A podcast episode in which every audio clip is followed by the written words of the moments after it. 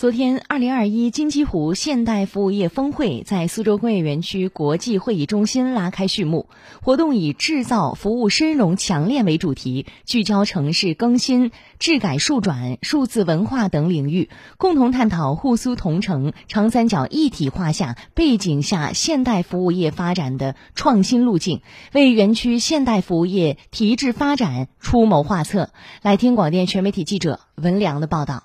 从国际城市发展的经验来看，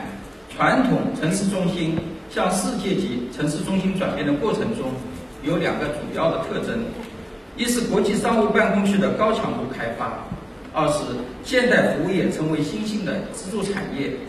活动现场发布了苏州工业园区金鸡湖商务区楼宇等级评定结果。作为现代城市发展的重要载体与依托，楼宇经济已然成为金鸡湖商务区重要的特色产业和亮丽名片。目前，金鸡湖商务区共有商务楼宇八十三座，办公面积近三百五十万平方米，超千家金融机构及准金融机构，近两百家高端专业服务机构，五十家全国百强机构以及四十六家总部类企业在这里集聚。二零二零年，商务区楼宇税收总额近一百三十亿元，同比增幅连续两年超过百分之三十，正成长为全国知名的楼宇经济示范区域。金鸡湖商务区获评二零二零年中国楼宇经济领军发展城区。金鸡湖商务区党工委委员、管委会副主任陈丽介绍，商务区发展更加聚焦总部化、产业化与高端化。总部化呢，我们是希望我们未来的集聚的项目，应该都是我们一些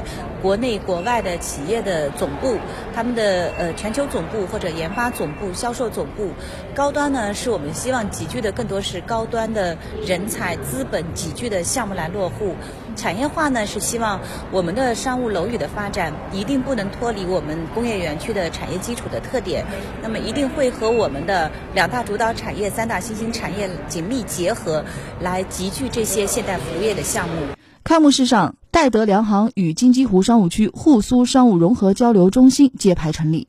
将进一步推动金鸡湖商务区、金鸡湖服务品牌走向上海，促进金鸡湖商务区产业招商合作，助力现代服务业加速发展。五个沪苏同城重点项目，八个现代服务业产业园项目，十二个创新创业大赛决赛优胜项目进行集中签约。现场，二零二一长三角一体化产业协同发展研究白皮书发布。白皮书聚焦了长三角一体化发展进程、产业发展面貌与趋势、占新产业发展现状和。和竞合格局、产业环境发展评价等内容展开专题研究，以详实的数据和精准的分析，助力推动长三角一体化产业协同高质量发展。戴德梁行中国区地产总部主管、董事总经理、长三角一体化服务平台主委苏志渊提出了自己独特的观点：外资是不是仍然是我们重点的方向，还是我们会更多的看到一些新兴的内资替代型的高新技术产业会迅速崛起？这个其实是值得大家做一些思考，所以我们觉得这一点未来有可能会形成整个长三角的一些新的产业的一些变化。